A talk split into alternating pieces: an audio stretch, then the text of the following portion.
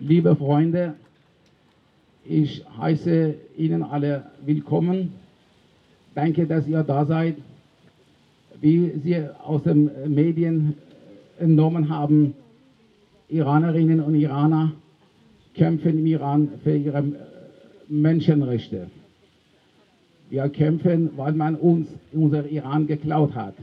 Wir werden hier heute äh, deutlich und laut schreien, weil man uns die Freiheit weggenommen hat. Ihr seid hier heute, um uns zu unterstützen. Dafür bedanke ich euch.